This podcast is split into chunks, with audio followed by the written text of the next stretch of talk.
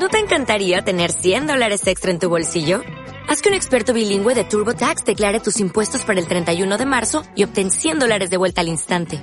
Porque no importa cuáles hayan sido tus logros del año pasado, TurboTax hace que cuenten. Obtén 100 dólares de vuelta y tus impuestos con 100% de precisión. Solo con Intuit TurboTax. Debes declarar para el 31 de marzo. Crédito solo aplicable al costo de la presentación federal con TurboTax Full Service. Oferta sujeta a cambios o cancelación en cualquier momento. Hola mi gente, comenzamos un nuevo episodio más de Gente con Buena Vibra, un video podcast producido y conducido por mí, por José Gregorio Colmenares. Recuerda suscribirte a mi canal y activar la campanita de notificaciones. ¡Comenzamos! El proyecto de vida es ese plan que sirve para tener conocimiento sobre nosotros mismos, sobre lo que somos capaces con nuestros dones y talentos, con el fin de alcanzar de forma concreta y realista los sueños. Además, hallar el sentido de nuestra misión personal. Nada fácil, pero tampoco imposible. Pero es el requisito, sin embargo, número uno para quienes deseen entrar en el camino de la transformación personal. Es por eso que en este episodio hablaremos con un experto motivador, coach con una experiencia extraordinaria. Es venezolano, inmigrante, con una alta capacidad para sobreponerse a los cambios. Como muchos, ha pasado por altos y bajos. Esta vez nos habla de herramientas necesarias para hacer realidad nuestro proyecto de vida. Se trata de Eduardo Arias y está aquí en Gente con Buena Vibra. Eduardo Arias, bienvenido a Gente con Buena Vibra. ¿Cómo estás? Excelente, bastante bien, por aquí contento, por aquí bastante entusiasmado, agradecido por la invitación, José, José Gregorio. Muchísimas gracias por esta oportunidad que me das de poder participar en tu podcast. Así es, no, el gusto es mío también de que podamos generar estas redes y que de alguna forma podamos este, colocar nuestro granito de arena en, en, en medio de tanta adversidad y, y, de tantas cosas que están sucediendo no solo en el mundo, sino en el país donde estamos. Y, y ciertamente tú como venezolano creo que este, puede ser un, gran aporte para las personas que están en ese proceso también de reinventarse, de encontrarse eh, con, con, con, con, sus propias vidas. Y, y, y, bueno, pues un poco de eso quiero, quiero también que, que, me cuentes. ¿Hace cuánto tiempo llegaste aquí a Chile y cómo ha sido para ti y, y qué significa para ti el emigrar en este, en este instante de tu vida? Oye, eh, jamás pensado, de alguna forma un, un, proceso, una experiencia bonita, de, de, alguna forma ha sido bastante bonita, enriquecedora, diría yo. Eh, pensaba, pensaba que estaba preparado para eso y realmente cuando empecé a vivir el, el, el, momento me di cuenta de que no estaba preparado, precisamente. En mi tiempo, desde hace desde que tenía 18 o 19 años, estoy trabajando con lo que es la motivación, autoestima, liderazgo, en todo lo que es la investigación del desarrollo humano. Pensé que emigrar me iba a ayudar o, iba, o ya estaba preparado, capacitado para poder emigrar. Yo dije, un reto más, vamos a darle. Realmente, eh, como, como dice, me sorprendió lo que realmente es. Así es. ¿Cómo, digamos, qué fue lo que marcó ese antes y ese después que te hizo decidir, ya, en Venezuela no estoy consiguiendo los resultados que quiero, es ahora el momento de? Oye, fue eh, al, principio más o menos en, hace cinco años ya de eso, este, mi esposa eh, más o menos a la edad, eh, en el tiempo, en el mes de mayo, me dice, hey Eduardo, esto no es lo que yo, lo que yo deseo vivir, estas no son los, los, días, los momentos que yo deseo vivir. Yo quisiera otra cosa, yo quisiera algo diferente, pero sin claro. pensar en ningún momento de salir del país en ese entonces, mayo del 2016. Y este, yo digo, oye, no sé, bueno, vamos a intentar, vamos a darle, eh, a, a, continuar con, con, motivación, con allí con bastante este, empeño, ¿no? Hasta que llegó mi hermano y me dijo en, esa oportunidad, aproximadamente ya junio, me dice, Eduardo, este, yo estoy pensando este, irme a Panamá o a Chile, no sé, o sea, ¿qué te parece?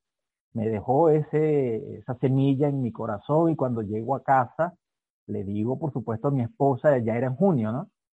le digo a mi esposa, mira, esto lo pudiéramos considerar esta, esto, nos reunimos en familia, pudiéramos este, considerar esto, este, y dijimos, es que no es considerarlo, tenemos que evaluar cómo estamos y nos empezamos a observar que este, era urgente, teníamos que, que, hacerlo. Entonces, bueno, vamos a ver cómo hacemos, o sea, me voy yo, o sea, nos vamos todos juntos, vamos a empezar a preparar todo eso, empezar a ver con qué contamos para poder emigrar. Estamos hablando de junio del 2016 y, este, claro, teníamos allí una hija, o sea, tenemos una hija que en ese entonces tenía un año, este, eh, tenía un año con demasiados problemas estomacales, demasiados problemas estomacales, diría yo que este, no estaba alimentándose y eso nos dijo, eh, este, tenemos que hacer algo. Y este, bueno, yo sin, sin percatar y sin tomar este, este, mucho asunto en la preparación y todo ello, dijimos, bueno, vamos a hacerlo. Este, las condiciones están dadas como para yo salir primero y este, empecemos a ver que, con qué, de qué forma. Bueno, trancaron frontera, hicieron un poco de cosas allí a nivel de, de, de país que nos dificultaba. La inflación nos consumió en ese entonces hasta que dijimos, oye, es que no tenemos, no tenemos recursos para salir. O sea, los recursos que están allí para poder hacerlo de tal forma empezó el proceso de investigación para poder este, lograr esa travesía. Nosotros dijimos, Chile es el objetivo, vamos a ver cómo hacemos. O sea, y en ese entonces, o mochila, o sea, hay frontera, o sea, de, qué forma vamos a hacer, eh, no sabíamos. Realmente no, no sabíamos, era bastante cuesta arriba. Lo primero que sí hice, eh, este, por supuesto, luego de orar, luego de ponerle ese proyecto, esa, esa objetivos, por supuesto, a Dios para que sea Él quien nos, este, nos apruebe.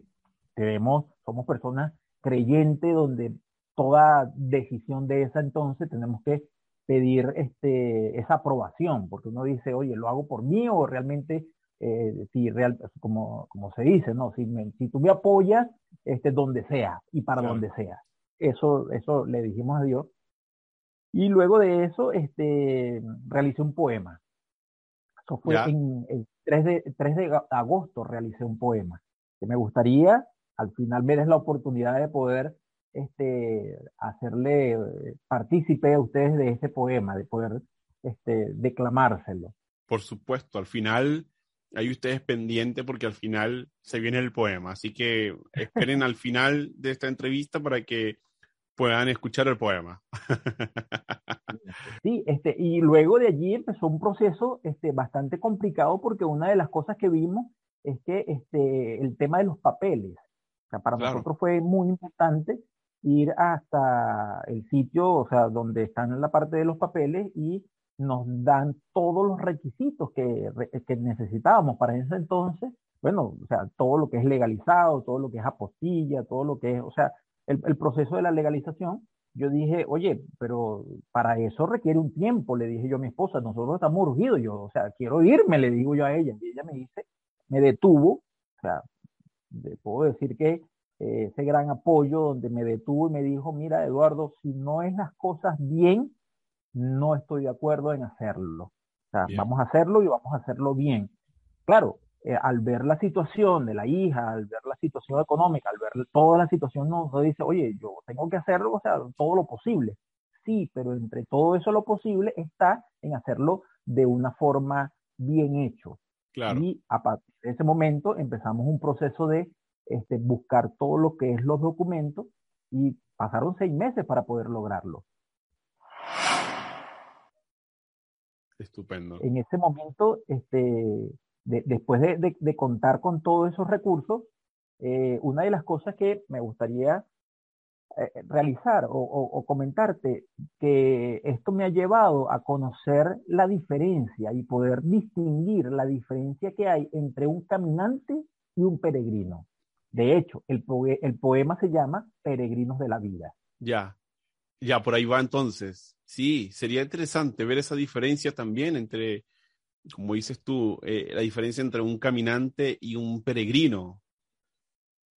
Sí, o sea, mi esposa me hizo ver que si nosotros salíamos sin la documentación que, que requiere, íbamos a vivir e, e, experiencias totalmente distintas y no íbamos a salir bien. O sea, una de las cosas que me dijo Eduardo, si tú te vas, si tú vas a salir, me vas a dejar a mí con diligencias, con la parte de la salud de la hija, me tengo que hacer un pocotón de cosas donde no, no, no tengo la, la, la oportunidad de poder hacerla. Antes de irte, por, por favor, sal con toda la documentación para no estar haciendo gestiones este, más difíciles cuando tú no estás. Claro. Y una de las cosas que hace el peregrino es la preparación. El peregrino realmente de alguna forma sale bien, sale preparado y está, eh, pudiéramos decir, enviado. Cuando una persona sale por sus propias metas o por sus propios objetivos, sin una dirección, sin una preparación, sin, sin un saber el rumbo, simplemente sale a experimentar, simplemente sale a, a, ver qué pasa. Por ahí hay un dicho muy popular que dice, este, en el camino enderecemos las cargas. Eso es muy propio, eso es muy propio del caminante, donde, bueno, a, este, como vamos viendo, vamos viendo, o sea, sí. camino vamos viendo cómo, cómo resolvemos los asuntos. Este, eh, es bastante complicado salir con todas las cosas este, ya listas, ya preparadas, ya este, eh, es muy complicado porque pudiéramos decir, oye, eh, ¿cuándo voy a salir? Claro. O sea, voy a ver este, cómo, cómo están las nubes, voy a ver si, está, si va a llover, voy a ver si puedo este, ver cómo está el tiempo para poder hacer las cosas. Realmente podemos tener allí una crisis también, eh, una crisis que nos paraliza, ¿no? Claro.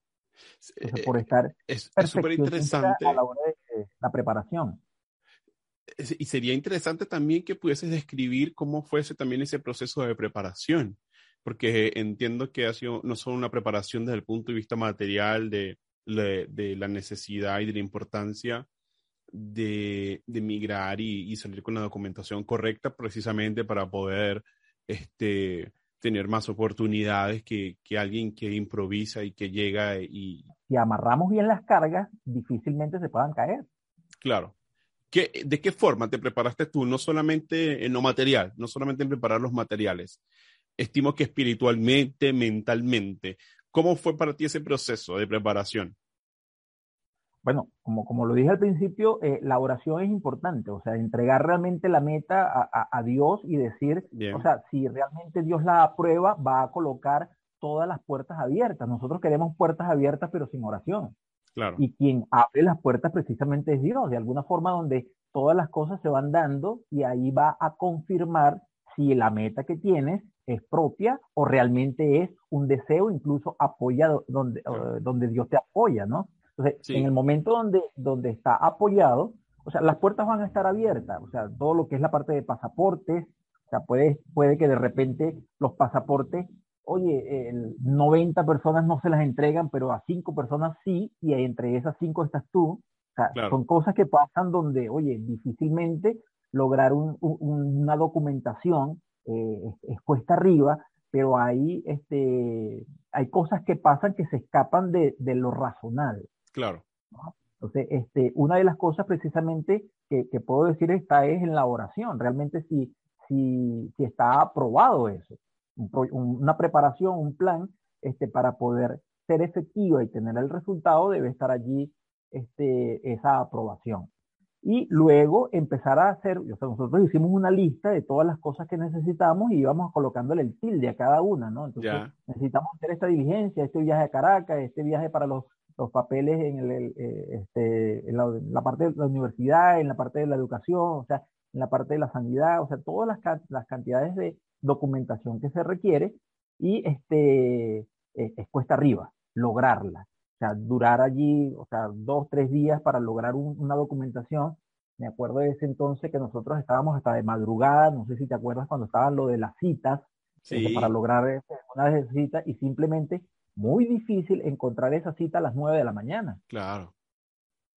Pues sí, todo, todo lo que implicaba, eh, lo que implica todavía, ¿no? Este, conseguir una documentación en Venezuela para uno poder eh, hacer las cosas bien, porque creo que las personas que buscan siempre hacer las cosas lo más correcto posible y hacer las cosas bien, pareciera que a veces se les, se les pone cuesta arriba porque buscamos el, el camino más, más, más, correcto o el camino que, que, que sea el, el, el, mejor para, para, para lograrlo, ¿no?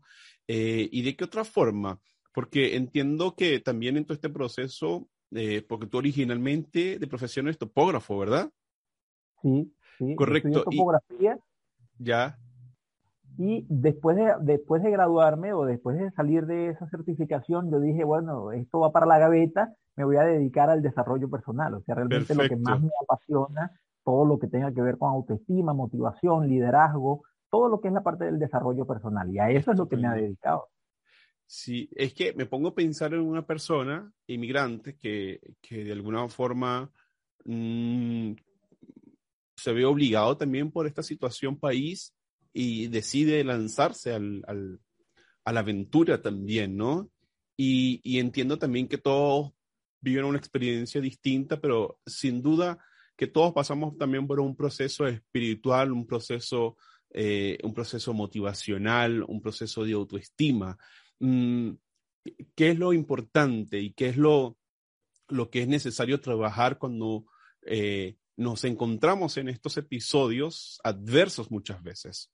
¿sí? Eh, para alguien que deja su familia en el país y que decide irse a otro país, que tiene que dejar sus raíces, que tiene que dejar su, eh, su casa, que tiene que dejar este, a sus seres más amados para poder ver futuro en otro lugar.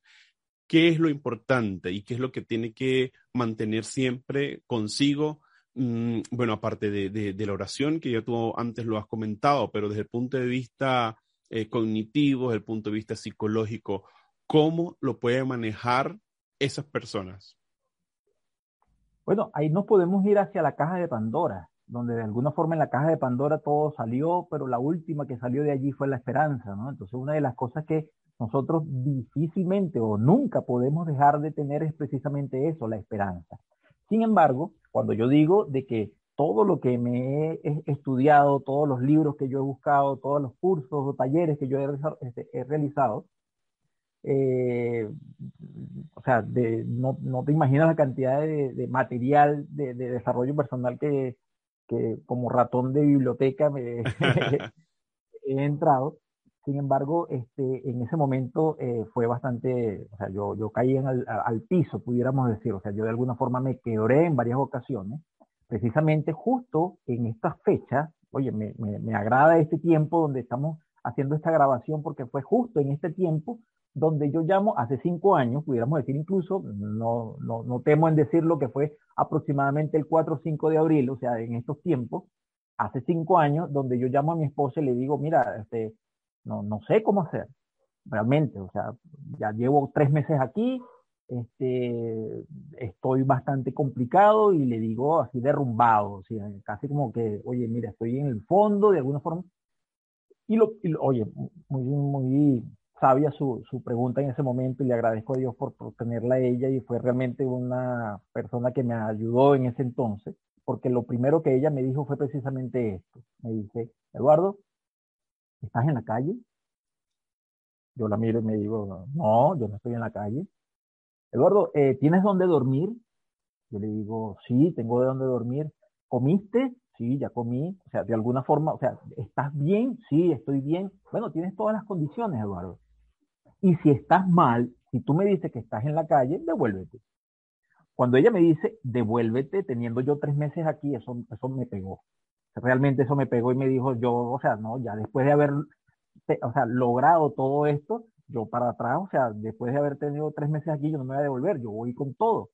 ¿verdad? Entonces, en ese momento, me acuerdo yo de que mm, veo una pizarra blanca completamente y esta experiencia es bastante eh, importante cuando tenemos la esperanza de que sí va a lograrse eh, eh, los propósitos. Lo más difícil ya está, ya estás aquí en Chile, ahora establecerte es otro paso, pero es un paso.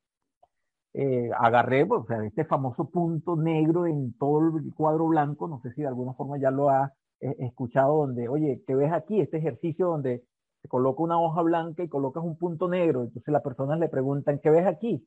Entonces, ah, no, ahí hay un punto negro. No, pero observa todo el panorama, observa todo lo que está alrededor. Una de las cosas que empezó en mí precisamente en ese momento donde yo estaba, o sea, en el fondo de mi, de mi situación, de mi vida, de toda mi experiencia, fue precisamente colocar ese punto allí en esa pizarra blanca. Y yo dije, este punto tiene que emplearse. Porque si yo tengo este punto y observo todo el panorama que hay alrededor, este punto tiene que ampliarse. Y simplemente lo que hice fue trazar una línea desde ese punto hacia arriba, hacia abajo, y ya vi dos cuadros. Ya tengo el cuadro de la izquierda, tengo otro cuadro. ¿Por qué no hacer otro cuadro? O, hacer otro rectángulo. Y le tracé otra línea. A partir de ese momento, yo dije, voy a colocar del lado izquierdo todo lo que es negro. Voy a colocar del lado, eh, en el centro todo lo que es colores. Voy a colocar en el lado derecho todo lo que es blanco y empecé a colocarle eh, eh, eh, signos a cada uno de esos cuadros. Y uno de ellos salió y me di cuenta que, ¿qué tienes ahora? ¿Qué tienes a tu favor? Oye, yo estaba sentado justamente en una mesa así como esta, tenía una computadora de un amigo que donde vivía, tenía una computadora al frente, me di cuenta que tenía esto, tenía lo otro, o sea, tenía una cantidad de cosas, recursos, aunque no eran propias, ¿no? Aunque no eran propias, pero estaban a la disposición. El, amigo se, iba a trabajar, por supuesto, y dejaba todo el día la computadora. El otro iba, me dejaba. Entonces yo tenía de alguna forma en ese entonces, eh, el, como quien dice, el tiempo libre, porque no de alguna forma no había encontrado cómo hacer. Empecé a ver todos los recursos que están al lado donde lo tenía disponible y empecé a trabajar en ello. Y le dije, ¿qué tengo ahora? Bueno, tengo la computadora y ¿qué más tienes? O sea, no estás empezando de cero, estás empezando de nuevo. Y para empezar de nuevo, debes de contar lo que tienes. Y me di cuenta allí que yo, seis, o sea, un año antes, en aproximadamente diciembre del 2015, había iniciado un proceso de darle nombre a cada cosa que a mí me había pasado. O sea, igual como lo hizo este, el de la película En Busca de la Felicidad, ¿te acuerdas? cuando le colocaba allí que iba saliendo, él tenía un, este nombre le damos esto, el nombre le damos esto. Bueno, sí. Yo había hecho un escrito de, de, ese entonces y me di cuenta, una de las cosas que tengo es yo este escrito. Y empiezo a darme cuenta allí de que había un reloj y en ese reloj empecé a colocarle a cada uno de esos eh, los, puntos, ¿no? Entonces aquí está el punto, punto de las 12, el punto de la 1 y empecé a colocarle, empecé un proceso. Desde ese momento hasta ahora no he finalizado ese estudio una de las cosas que me di cuenta es que qué necesitan los, los, demás. Así como tú, así como yo, así como todas las personas necesitan que la atiendan. Yo diría que el 97% de las personas necesita atención. ¿Qué puedo yo dar? Una de las cosas que voy a dar es servicio. Y el primer punto que yo coloqué allí es voy a servir lo más posible y encontré una frase de una persona que admiro bastante que dice, quien no sirve para servir, no sirve para vivir. Así es. Y empecé a buscar qué cosa necesita el otro que yo puedo dar. Pero me di cuenta de que eh, eh, es realmente importante tener la oportunidad de nosotros de no esperar ser servidos, sino servir a otros. ¿Con qué cosas, con qué recursos tú tienes para poder darle a otro eh, más valor. Claro. Es importante eso. Creo que es un principio tan, tan importante en nuestra vida, ¿no? El de saber que estamos acá para servir y no para ser servidos, ¿no? Que a veces en, bueno, en esta sociedad del rendimiento de la que siempre hablo, siempre hablo con ustedes sobre eso, este, y que lo comento, ¿no? Esta sociedad en la que eh, el de la inmediatez, el de los números, este, pareciera que fuese todo lo contrario, ¿no? Estamos como, como que lo que hacemos lo hacemos esperando algo y no lo hacemos para servir, no, no lo hacemos para poner a disposición eh, lo que tenemos, los dones, los talentos en función de los demás. Sí, es que también pasa algo como sociedad o como humanidad. Si otro está sirviendo y es amable o de alguna forma brinda alguna atención para nosotros, lo primero que suelten en, nuestro, en nuestra mente es ¿Qué quiere? ¿Qué quiere? ¿Qué busca? ¿No? Entonces, si él está siendo de alguna forma tan amable, algo, algo trae. ¿Me explico? Entonces, nosotros también nos es difícil aceptar el servicio, aceptar la bondad de otros. Primero, queremos que todos nos atiendan, pero cuando nos atiendan con amabilidad, con bondad, con agradecimiento, eh, creemos de que algo quiere o simplemente eh, está buscando una cosa por encima de lo que está haciendo. Y no, no tenemos la apertura para aceptar ese servicio de esa, con amabilidad, con, es más, no tenemos la apertura ni tampoco deseamos que alguien nos brinde de esa forma. O sea, no sé, vamos a un restaurante y, pretendemos de que eso lo pagamos, ¿no? Ese servicio lo pagamos. Pero cuando no es así, cuando es por amor de la otra persona, cuando es de, de alguna forma por, oye, porque así, por, por, ejemplo, es cuestión de preguntarnos cuántas veces nosotros le hemos pagado el pasaje a la persona que va detrás de nosotros. Claro. No sé, un, un peaje. Es difícil eso. Hasta regar una planta es un servicio, ¿no? Entonces creo que implica también un compromiso muy personal. Claro, el dar. Claro. Importante el dar el dar servicio, el dar atención, el dar mm. tiempo, el darte, o sea, de alguna forma, porque una de las cosas que nosotros queremos precisamente como seres humanos, lo que anhelamos es que otro nos dé. Muy difícil es, eh, muy, diferente es el dar. O sea, no, nosotros vamos a dar de alguna forma eh, sin, sin, sin, pretender algo a cambio, o si nosotros de alguna forma, o sea, es, es importante. Y para poder lograr en estos tiempos eh, un, un, cambio, una transformación, nosotros debemos que comprometernos con el dar, con el dar servicio, dar tiempo, dar atención. Oye, cada uno de nosotros está tan metido entre las redes, de alguna forma estamos tan, tan ocupados o simplemente aislados del otro, cuando de alguna forma, oye, dejamos las cosas y nos damos, sea, damos el corazón, damos una mirada, una sonrisa.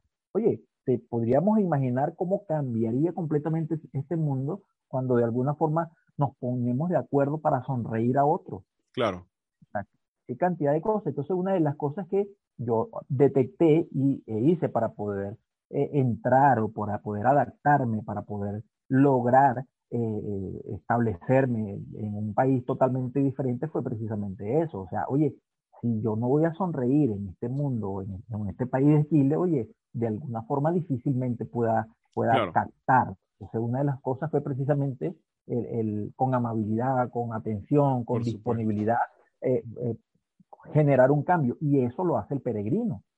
A diferencia del caminante, que el caminante precisamente lo que hace es, oye, camino por encima al, que se me atraviese, ¿no? Y yo logro mis objetivos y para adelante porque lo que quiero es comerme el mundo, de alguna forma.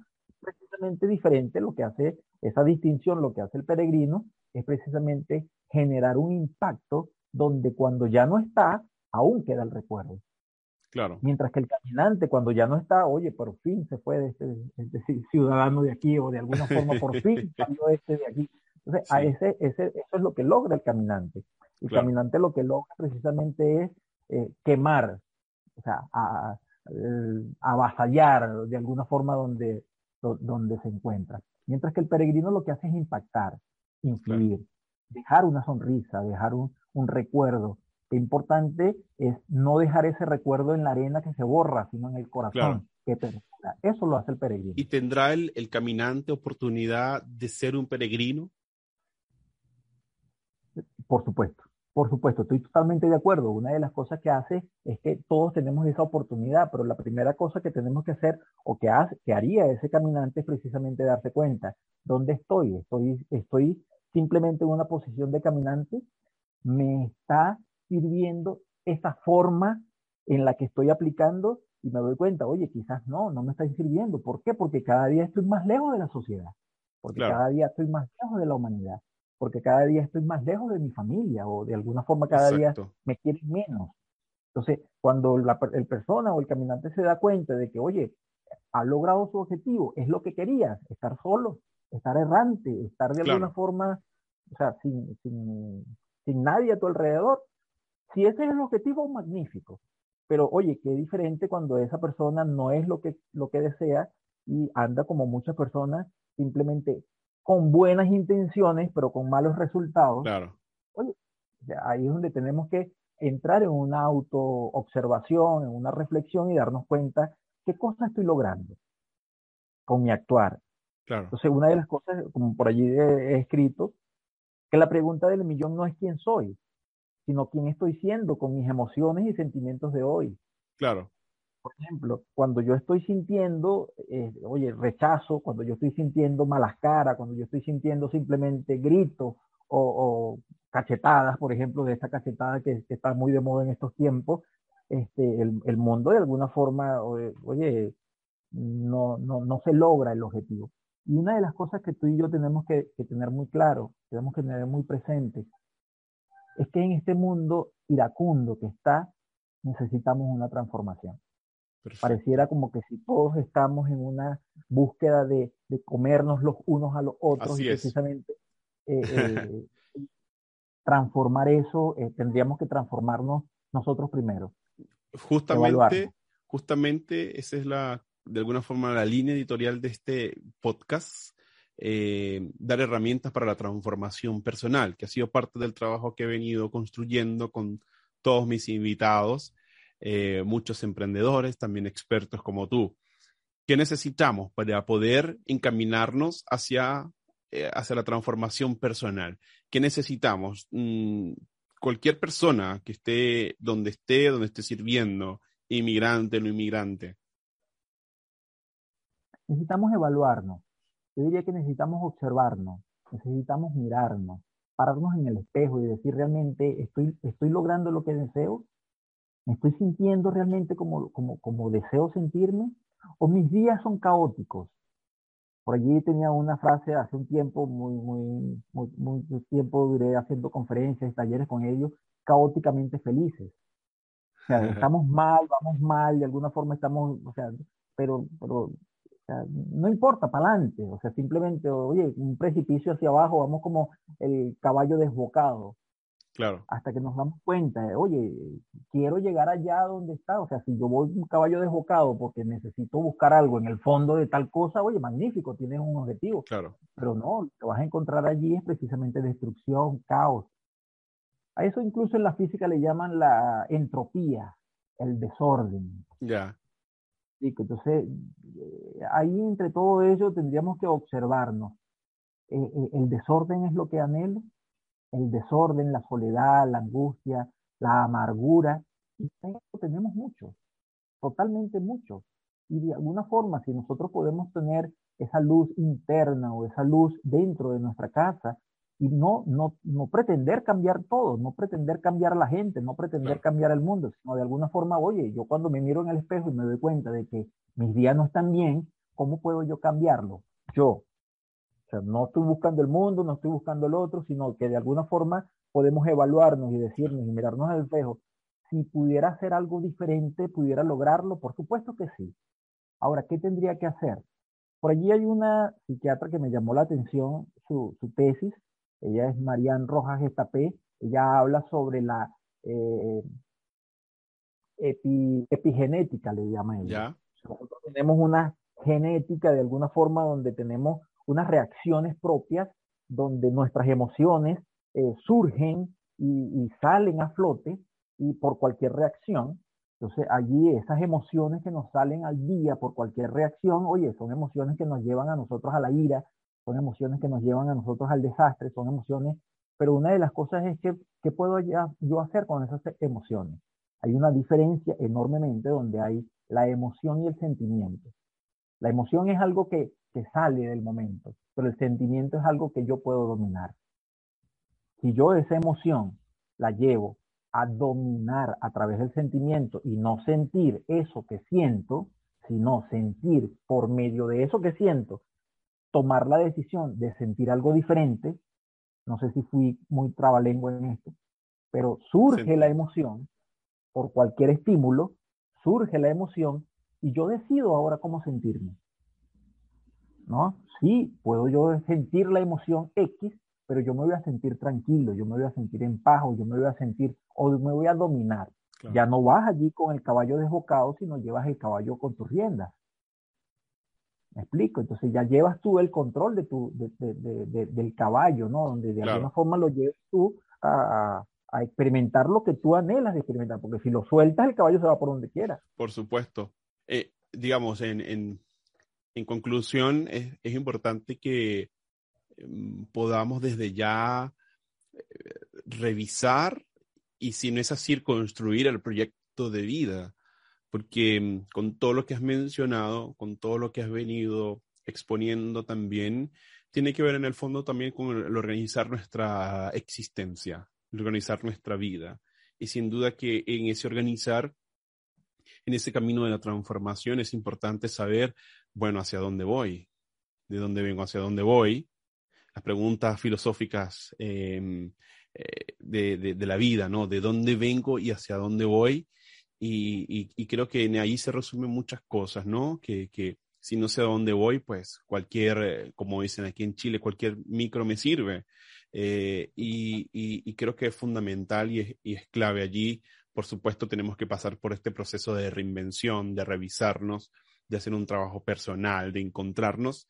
Y bueno, para eso están los, los, los coaches como tú, ¿no? Que apoyan, motivan y hacen que este, los demás se den cuenta de para que puedan encontrar su camino, sea inmigrante o no sea inmigrante, pero haciendo ese énfasis también allí en los venezolanos inmigrantes que han tenido que salir huyendo del país, quizás sin ningún proyecto, quizás sin ningún planteamiento específico, pero que en el camino han tenido la oportunidad también de encontrarse, de reinventarse y ver otras posibilidades también que les ofrece el mundo para hacer una vida nueva y por supuesto eh, salir adelante, ¿no? Que creo que al final eh, se trata de eso, ¿no? De que podamos salir a flote, podamos contarnos, podamos eh, contarle la experiencia a otros y bueno, suscribo lo anterior también. de dónde venimos, hacia dónde vamos, construir nuestro proyecto de vida, tenerlo allí siempre presente.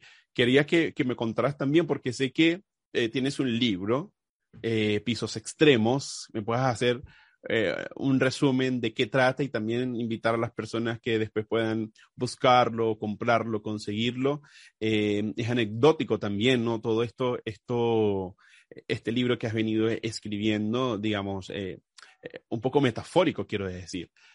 por la forma en la que lo has construido y la forma en la que lo presentas siempre. No sé si nos puedes hablar brevemente de qué trata y, y, y a qué invita a la gente. Bueno, este, esta experiencia empezó el diciembre del 2015. Eh, yo tenía muy presente una, una historia de un, de un, primo, ¿no? Que él decía mientras que estaba construyendo su casa, él decía, oye, mi casa es de cuatro pisos, y a todos nos tenía todo engañado con eso, ¿no? Mi casa es de cuatro pisos.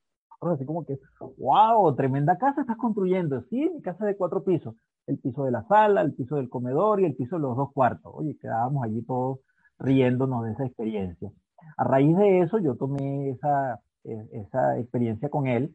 Él falleció y lo, lo aprecié bastante este, y de alguna forma eh, me quedó esa, esa metáfora que pude eh, luego convertir en un escrito, escribir sobre ello. Empecé a darle nombre a cada uno de mis experiencias y la primera fue Piso de Perla, esa perla que, que nace en, en, la cáscara de, esa ostra, que cuando entra una partícula muy, muy infinitesimal este, a esa, esa cáscara y empieza ya un proceso de 10 años para transformarse en una perla, ¿no? Entonces, esa es una transformación que va viviendo eh, esa, esa, partícula hasta llegar a ser una, una perla. Imagínate un piso de perla, precisamente. Vivir en un piso de perla es, oye, aparte de ser bastante costoso, Así es el servicio. Y empecé a darle nombre a cada uno de mis experiencias. Uno de esos nombres, el segundo, fue piso de cumbre. Una de las cosas que nosotros decimos es precisamente dónde vengo, hacia dónde voy, qué quiero en mi vida. Cuando nos presentamos el espejo, precisamente nos vamos a decir, oye, yo no quiero esto que estoy viviendo ahora, pero ¿qué sí quiero en mi vida? Entonces, eh, el coach tiene lo que es este, los ocho objetivos, que vienen siendo lo matrimonial, los recursos que, tengo, los conocimientos que, tengo, la, la, diversión, y empecé a observar allí ocho metas, ocho objetivos. Para poder lograr estos ocho objetivos, tengo que pasar por 12 pisos. El primero piso de perla, luego viene el piso de cumbre, luego viene el piso de grama, que trata de que es la familia, el piso de hogar, que trata de autoestima, y vas a encontrar con diferentes pisos. Uno de ellos, lo mencionaste también, que viene siendo el piso de mármol. Aquellas personas que simplemente son o sea, egoístas, ególatras y que quieren todo para sí, que quieren de alguna forma lograr todos sus objetivos y que no le importa a los demás. Precisamente allí hay un piso que podemos nosotros observar, evaluarnos, autoevaluarnos, porque este, precisamente este material nos lleva a nosotros a preguntarnos, ¿qué piso estoy viviendo? Esa fue precisamente mi experiencia en, ese momento. El piso 6 es el piso de barro, impresionante ese piso, me llamó bastante la atención, porque en muchas oportunidades nosotros hemos estado en, nuestra vida, pareciera como patinando, como que si estamos haciendo cosas, pero al final no logramos ningún objetivo. Por más cosas que queremos, por más cosas que queremos, precisamente o estamos detenidos o simplemente vamos, es como quien dice, para atrás. Hay otro piso que es el piso de la ducha. El piso de la ducha es ese piso, oye, bastante peligroso, que, es, que hay agua, baldosa y jabón. En ese piso tenemos que manejar con cuidado, vienen siendo las tentaciones, vienen siendo todas aquellas cosas que se nos presentan en el camino que si nosotros la tomamos, oye, puede, podemos caernos y podemos eh, o fracturarnos o pasar algo bastante difícil. Ese es el piso de ducha. Tenemos luego el piso de piedra, el piso de ring, aquel golpe que de alguna forma nosotros estuvimos trabajando en un proyecto o algo que no se nos dio y que, oye, o un divorcio, algo que nos haya pasado donde la frustración llegó a nuestra vida y nos lanzó al piso de la lona, al piso del ring. Luego tenemos el piso de la esquina, luego tenemos el piso de baile y al final lo dejé de último porque es la última que sale de la caja de Pandora, que es precisamente el piso de la esperanza, que es precisamente el piso donde eh, lo último que tendría que, que, salir de nuestras vidas precisamente. Y es aquella, aquel piso donde cada uno de nosotros debemos tener para poder tener esa esperanza o tener esa motivación, ese objetivo de que por más cosas que vamos pasando, vamos a lograr nuestro, nuestro objetivo, porque si no es por un lado o es por otro, si requerimos algún, algo de conocimiento, alguna experiencia, si la buscamos, también la vamos a, a obtener. Entonces, ha salido este libro, en el cual estoy bastante complacido. Eh, ha pasado algo, mi estimado. Allí, eh, eh, con este material, hasta yo mismo he quedado sorprendido este, y he quedado bastante a, gusto. Hay unos mm, amigos que se han aliado a este proyecto, Bien. hoy en día psicólogos que están trabajando en base a este proyecto, porque de aquí va a salir una escuela, una escuela de formación, no solamente para lograr nosotros como facilitadores o por nosotros como poder llevar esta metodología, esta forma o este proceso a autoobservación, sino también eh, a través de un grupo de psicólogos que se han unido, estamos realizando un test tan igual como el test de la personalidad. Sea, a través de, este, de, estos, de estos pisos, aproximadamente 500 preguntas vamos a, realizar con ese test para formar eh, facilitadores de procesos de aprendizaje que nos lleven esta experiencia a otras personas. Estupendo. ¿Cuánta falta nos hace seguir, eh, digamos, creciendo y seguir haciendo que otros también puedan crecer y, y, qué bueno contar con estas herramientas, ¿no? Esas que están construyendo. Y, y, bueno, un poco como para quedarme enganchado también con Novela Esperanza, creo que ciertamente eh, ese deseo de esperar que va a suceder y que lo que estamos haciendo lo estamos haciendo porque tiene sentido y porque eh, tarde o temprano dará sus frutos. En el tiempo perfecto, en el tiempo de Dios, para los que somos creyentes, pero que es saber esperar, ¿sí? Mira, yo no, yo no me quiero despedir sin que antes tú nos regales ese poema que prometimos al inicio. Claro, claro. Bueno, eh, antes del poema quisiera decirle también de que aunque me vine solo, en marzo estaba bastante complicado en el piso allí, casi como en la lona, de alguna forma, en el más, más bajo. Fueron tres meses que pasaron para poder traer a mi esposa y mis dos hijas y un récord que en tres meses se pueda lograr traerlas a ella. Sí, desde, desde ese entonces hemos pasado por todo un proceso de dificultades, pero con la esperanza también de que todas las cosas nos van a salir bien. Y leo el poema y espero que de alguna forma te agrade y les agrade. Por supuesto. Dice, poema Peregrinos de la Vida. Dice así. Peregrino de la vida, buen camino, buen viaje. Que el destello de tu andar ilumine a quien te ha de buscar. Aquel que está con brazos abiertos y sincera amistad desea recibir y brindar. Aquel amigo que el tiempo le regaló una bonita historia y te la quiere contar. Para alegrar el corazón del peregrino que ha dejado todo atrás y desea escuchar, reír y cantar. Cantar ese encuentro bonito que el camino le quiso obsequiar.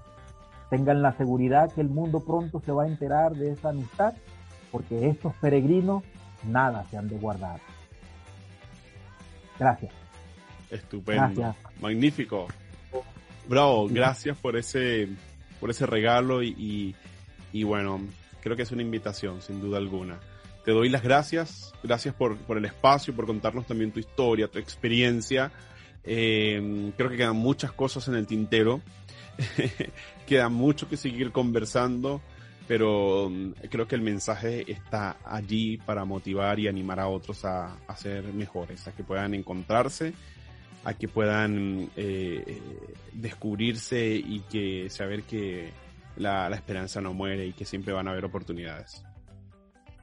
Gracias a ti, gracias por la invitación, gracias por esta oportunidad de poder llevar ese mensaje y esa esperanza. Así es, ahí está la misión. Eduardo Arias, muchas gracias por estar aquí en Gente con Buena Vibra. Será hasta la próxima. Nos vemos. Esto fue Gente con Buena Vibra. Recuerden suscribirse y recomendar el podcast. Yo soy José Gregorio Colmenares y nos escuchamos en un nuevo episodio.